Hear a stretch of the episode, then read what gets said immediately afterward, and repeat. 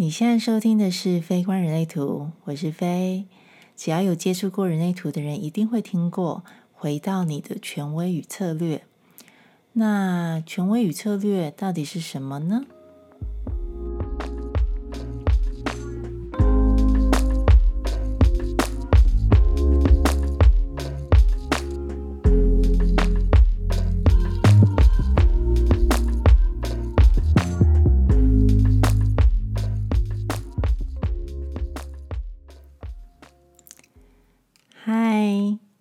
今天是与人类图有关的非观人类图，就大家安全带系啊，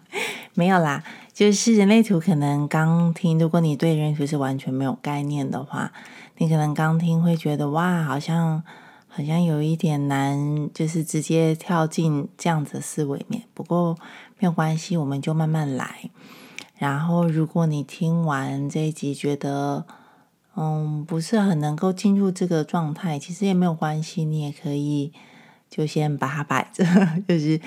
嗯，慢慢的从生活面去感受，或者是你也可以留言啊，或者是到 Instagram 上面嗯私讯或者是留言，任何形式让我知道你的疑问，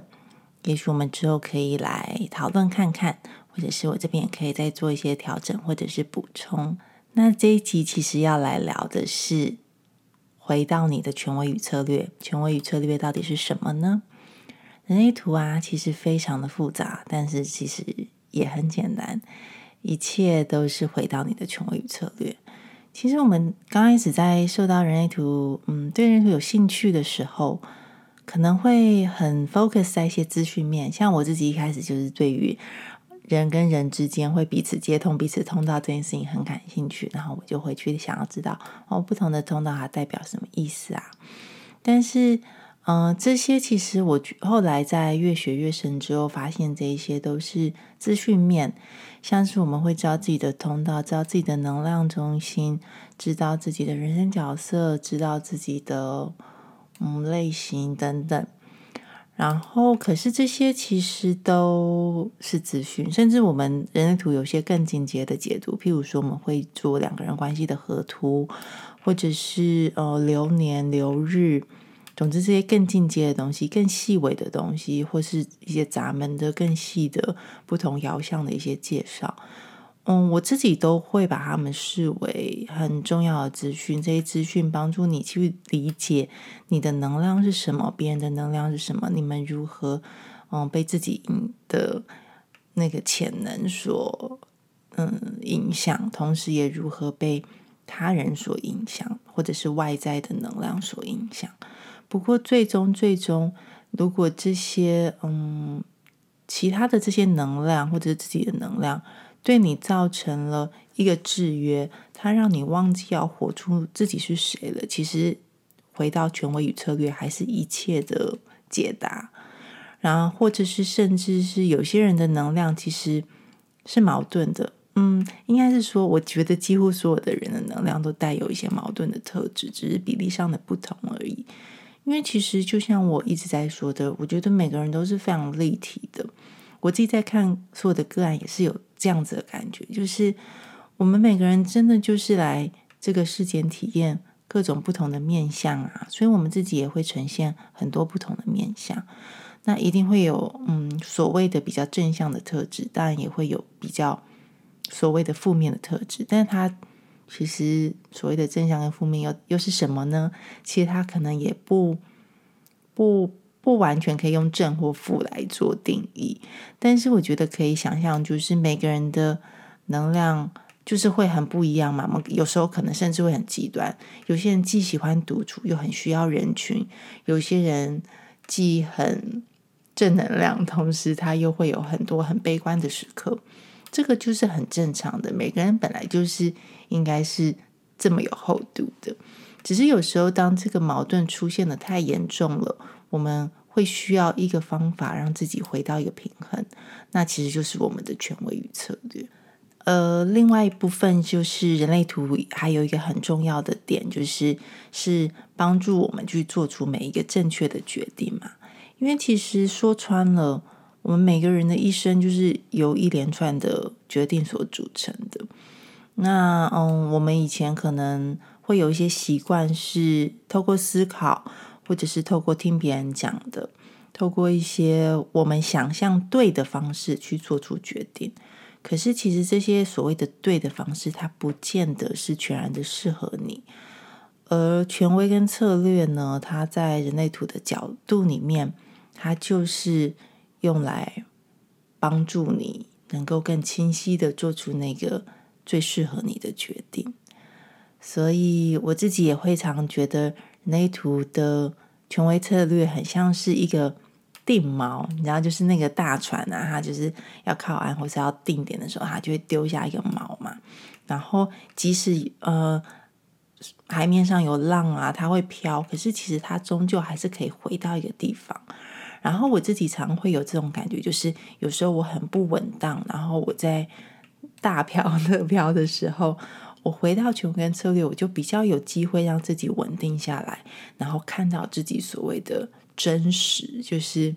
没有对错，而是它最适合我的那个真实是什么？当我看到那个真实，我稳定下来了，我在做决定的时候就比较不会一直很慌张，或者是有时候我察觉到自己矛盾的太严重了，或者是那个不舒服的感觉太严重了，我也会回到我的权威跟策略，好去感受它。我此刻应该要做的决定是什么？我此刻应该体验的那个感觉是什么？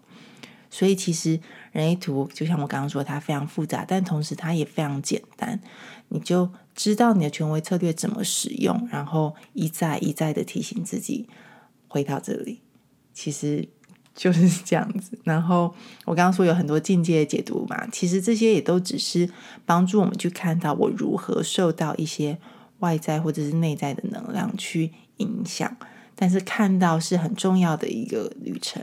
然后看到了之后，你因为看到了，才会有机会再把自己拉回来到你的权威与策略。好，然后再来是我想要小小的，嗯，说明一件事情，就是，嗯，我知道蛮多人可能在看到相关文章，包含我自己早期的文章，会看到我们那时候会说一个 term 叫做。内在权威与策略会强调出内在这件事。不过，随着我嗯，就是上课上的越来越多，我发现在原文里面其实从来不会讲到内在权威与策略，其实都是讲权威与策略。也就是英文是 strategy and authority，就是策略与权威。然后，嗯，不过我也能够理解为什么就是蛮多人使用内在权威与策略，是因为。想要帮助你去提醒你回到你自己的心，回到你的内在的这件事。不过，呃，想要特别说明的是，因为其实也是有一些人，他的原始设计就是没有内在权威，像是反应者啊，还有一种投射者叫做头脑型的投射者，他也是可能在查那个人类图的表的时候，他就会看到自己的内在权威那一格写无内在权威。那像这样的人，他们在看到这个词的时候，其实就会混乱。他们会觉得，哎，嗯，一直告诉我要回到我的内在权威一个策略，可是我没有内在权威，那我要去哪里？这样，所以我想要说明一下，就是如果你是属于没有内在权威的人，其实也不用太着急，一切就是内就就是权威与策略，而不用太在意内在这件事情。然后。嗯，它的我觉得就这么想它好了，就是它就是一个名词，名词是我们人定出来的，可是我们不用太纠结在为什么它这样讲。但一切的关键都还是要知道你的能量如何使用，这个能量在你的生命中是怎么展现，你每一天是如何的透过它，然后去做出最适合你的决定。这个需要我们一再一再的在我们的生活里面去实验。好。说明大概是这样，然后，嗯，因为其实我我有点难在一集里面去把所有的人的权威的策略都都讲清楚，这样，因为他就是资讯量太大，加上每个人的感受跟在生命中的运用，可能也会有一点约略的差别。但是我大概这一集是讲的是一个比较大的概念，这样，因为其实权威策略的排列组合有很多。光是我们比较熟悉的，嗯，如果你对人图有熟悉的话，就是你可能会知道一个最基本的就是我们会分四大类型，也就是所谓的生产者啊、显示者啊、投射者啊、反应者这样。针对这四种类型，其实我们都会有各自不同的策略。像是生产者就是等待回应，显示者就是告知，然后投射者是等待邀请，然后反应者的是等待二十八天周期这样子。呃，不过这个只是其中的一种策略，这四种者还会搭配不同的内在或者是外在权威，而有不同的策略的组合。那嗯，譬如说，我今天举例以我自己是呃情绪型权威的生产者为例好了，就是生产者的策略是刚刚说的等待回应嘛，然后情绪型权威的策略则是要等待情绪过去，清明到来，也就是白话文就是不要在当下做决定。因为每个决定都是需要等到我们那个澎湃的情绪过去了之后，我们才会知道那个真实是什么，才会做出那个就是真的比较适合我们的决定。所以，身为情绪型权威的生产者，当我说回到我的权威与策略的时候，意思就是我不要主动发起，我等待正确的事情来到我面前。然后我只要当他来到我面前时候，我用我的剑骨去回应他，我要接受他或是不接受他。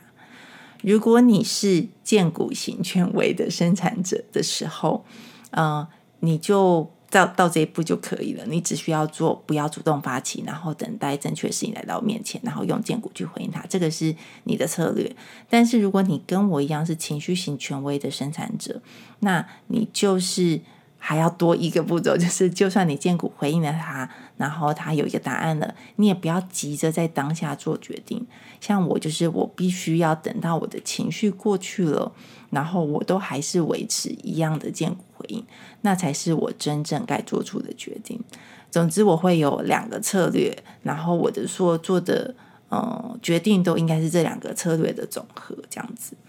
嗯，有些人可能会觉得哇，他听起来好像很很复杂，好像很嗯很很花时间或者很久。可是其实不会，就是他他，我觉得他是一个习惯，因为我觉得现在是用文字去叙述，你会觉得他好像听起来很复杂。然后加上有些人他的人生设计不是这样运作的，所以他会觉得这个好像很困难这样。可是其实。对于情绪权威的生产者，像我一样，就是你常常这样使用，你用久了，你知道它怎么运作，其实它都会是很自然的事情。其实生活的大小事，我们都应该要时时回到权威策略去做出每一个决定，然后常常去用你的权威策略去感受你的生命。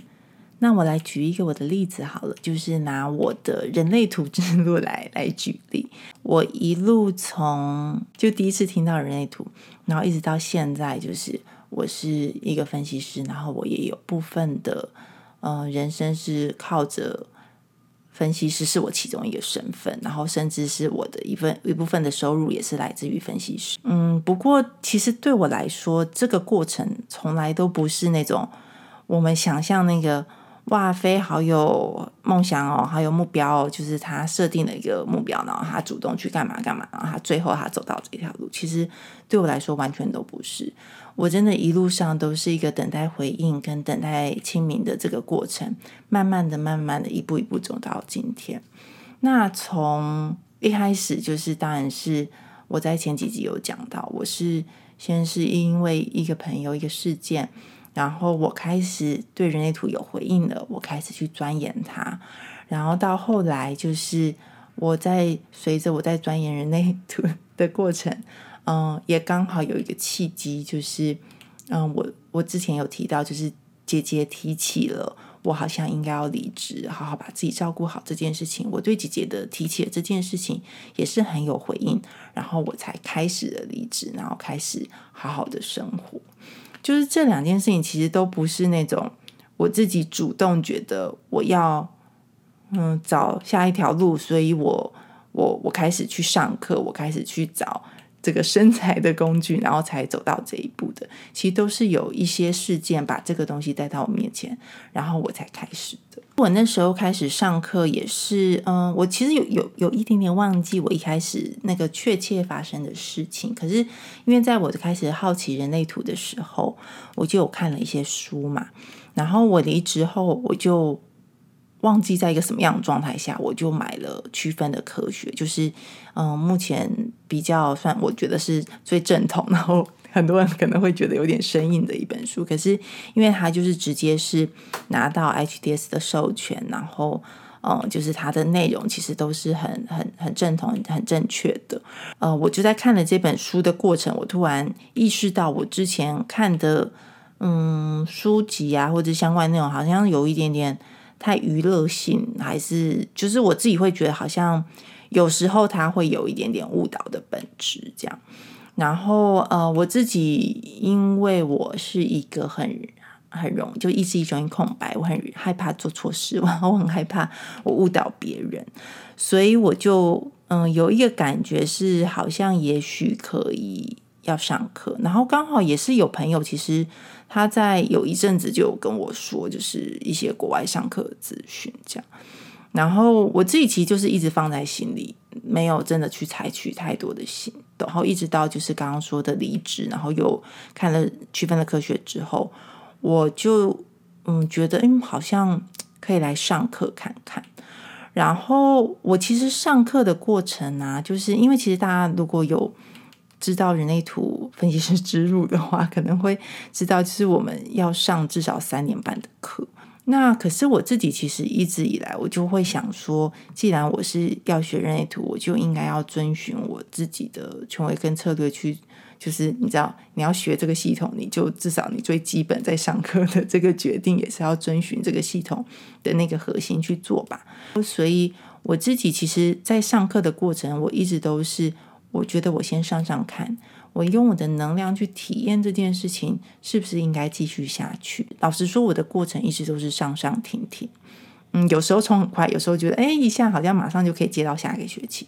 但有时候我就是觉得，嗯，能量不对，或者是我最近太忙了，我的心思太乱了，我没有办法再往下走，我就会再休息一下。所以其实我的嗯这条路真的就是走走停停，然后我每一次都会先确定。我现在还是满足的吗？我还是想要往下走吗？那如果这种回应都是 yes 的时候，我才会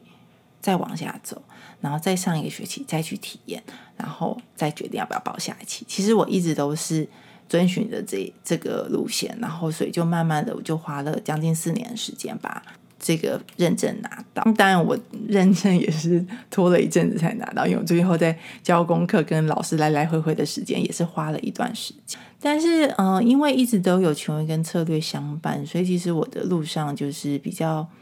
不着急吧。我知道我不需要跟谁竞争，然后我也不需要非要靠拿到认证而去证明自己什么。对我来说，拿到认证它都只是一个。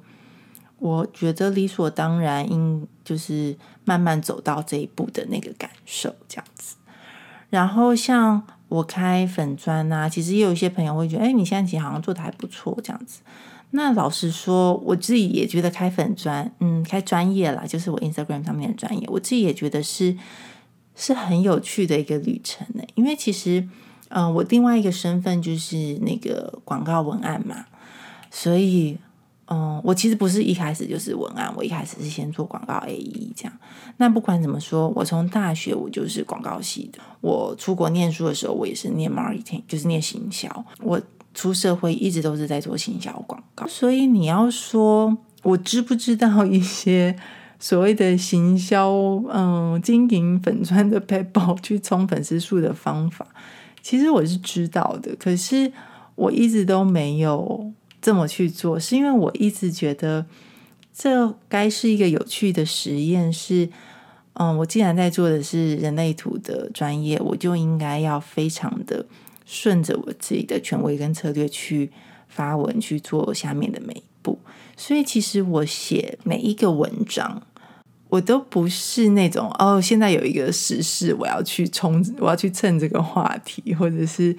怎么样。我大概都是。那个心情上，就是我感觉对了，我我今天想要写这个，我写了，我也不会急着一定要把它抛上去，就感觉对了。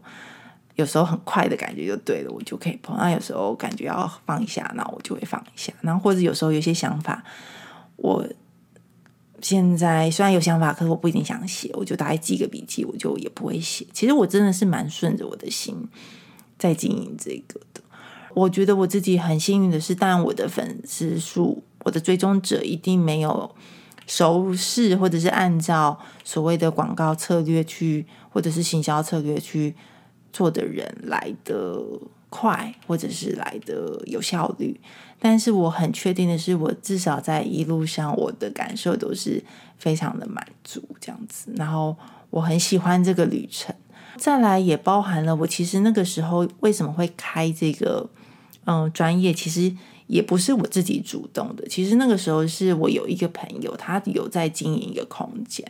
然后他那时候就想要为他的空间就是办一个市集。那我不知道为什么他就想到我，然后他就是觉得你人类图可以摆摊呐，然后我就想说，好像，人类图可以摆什么摊？人类图资讯很大，我要怎么摆摊？这样，而且那时候我其实也还没有开始正式的解读。不过，嗯，因为我我其实在我的人生里面观察，我有发现，我因为我是情绪权威的人嘛，我的情绪很高高低低，可是我也观察到他的一个嗯坡跟周期的流动的方式。我有发现，任何新的事情来到我面前，我通常第一个时间，我的荐股都 say no，因为我就是紧张跟排斥新的这个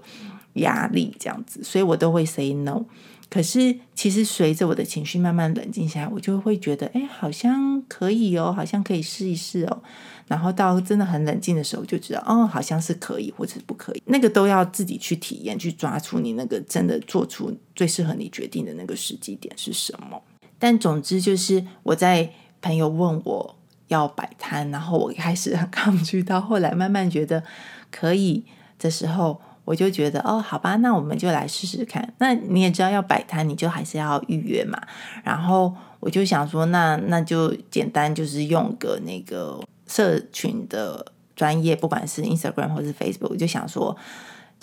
顺便就是让大家知道我在做这件事情，然后也是如果有人要填报名表的时候，有一个地方知道它上面的资讯。这样，其实现在回头看，它就是一个等待回应的过程，就是这个东西来到我面前，然后我我 OK 了，然后我的情绪过去了之后，我也还是 OK，我才去接受这件事。那开了专业之后，就开始有人在这个摆摊之外，也开始想要找我做解读。一开始真的就是从朋友开始。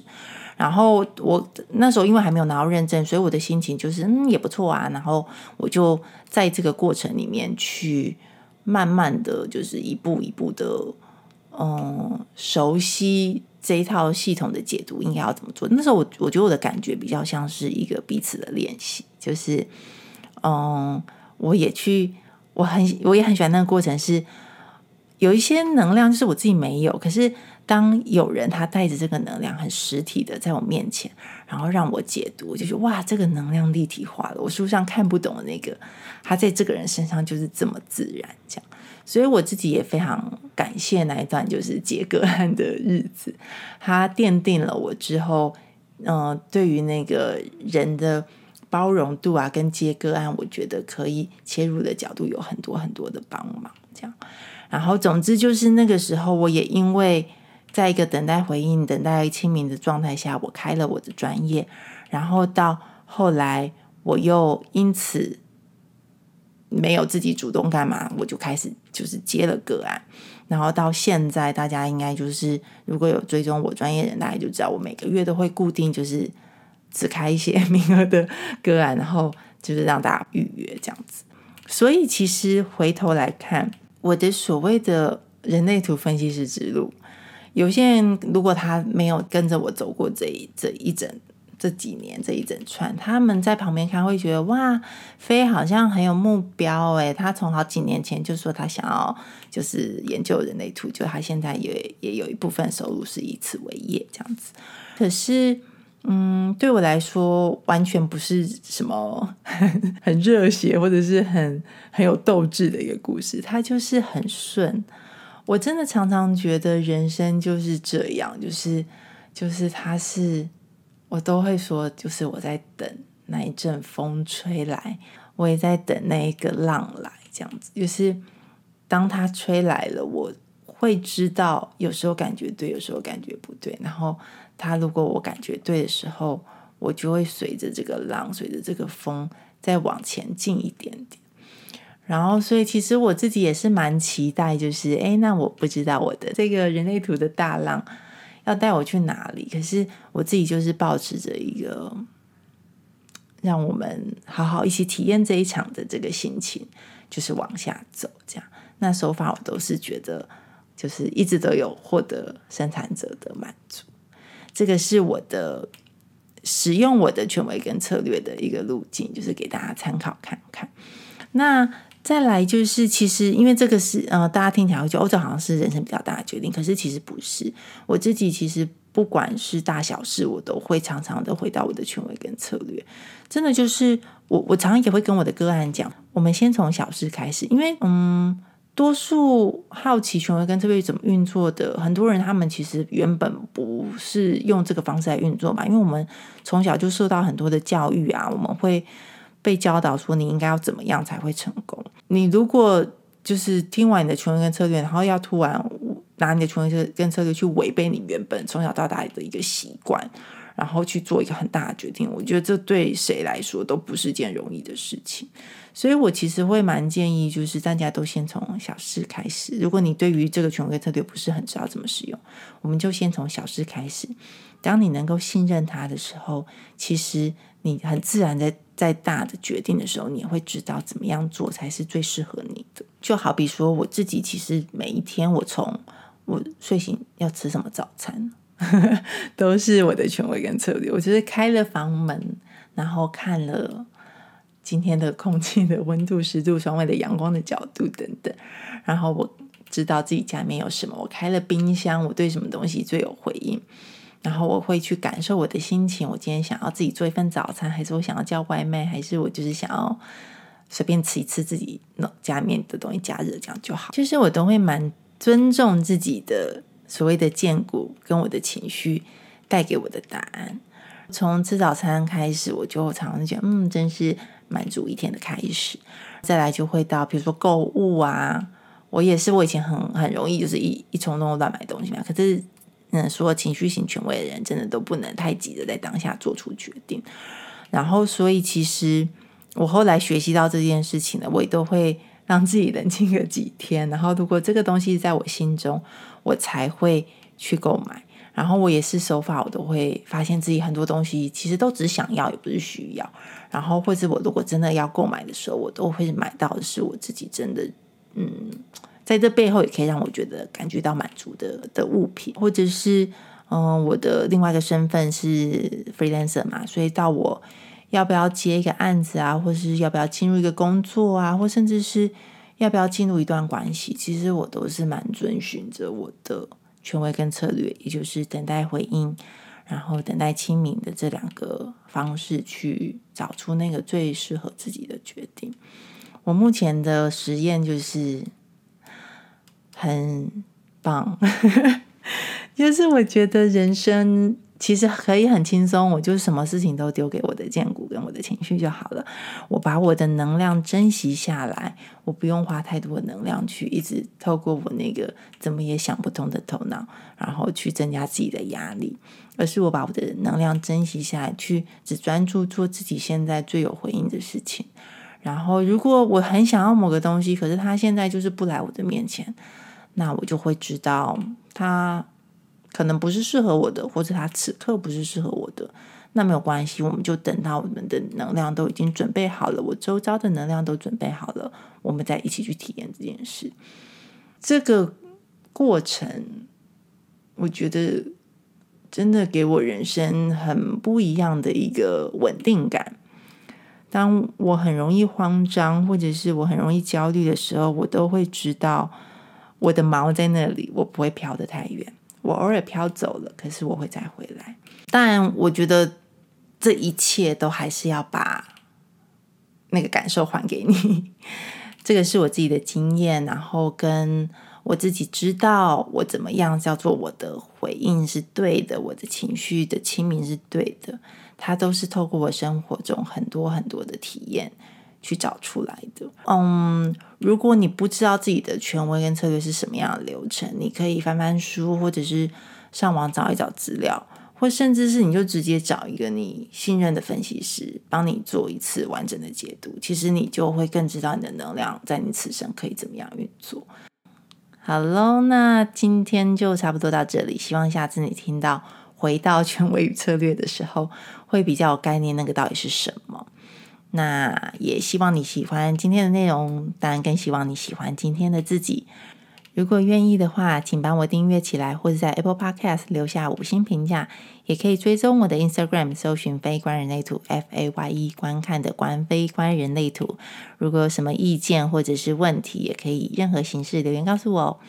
最重要的是，记得时时回到权威与策略，也就是今天的主题。那我们就下次聊喽，拜拜。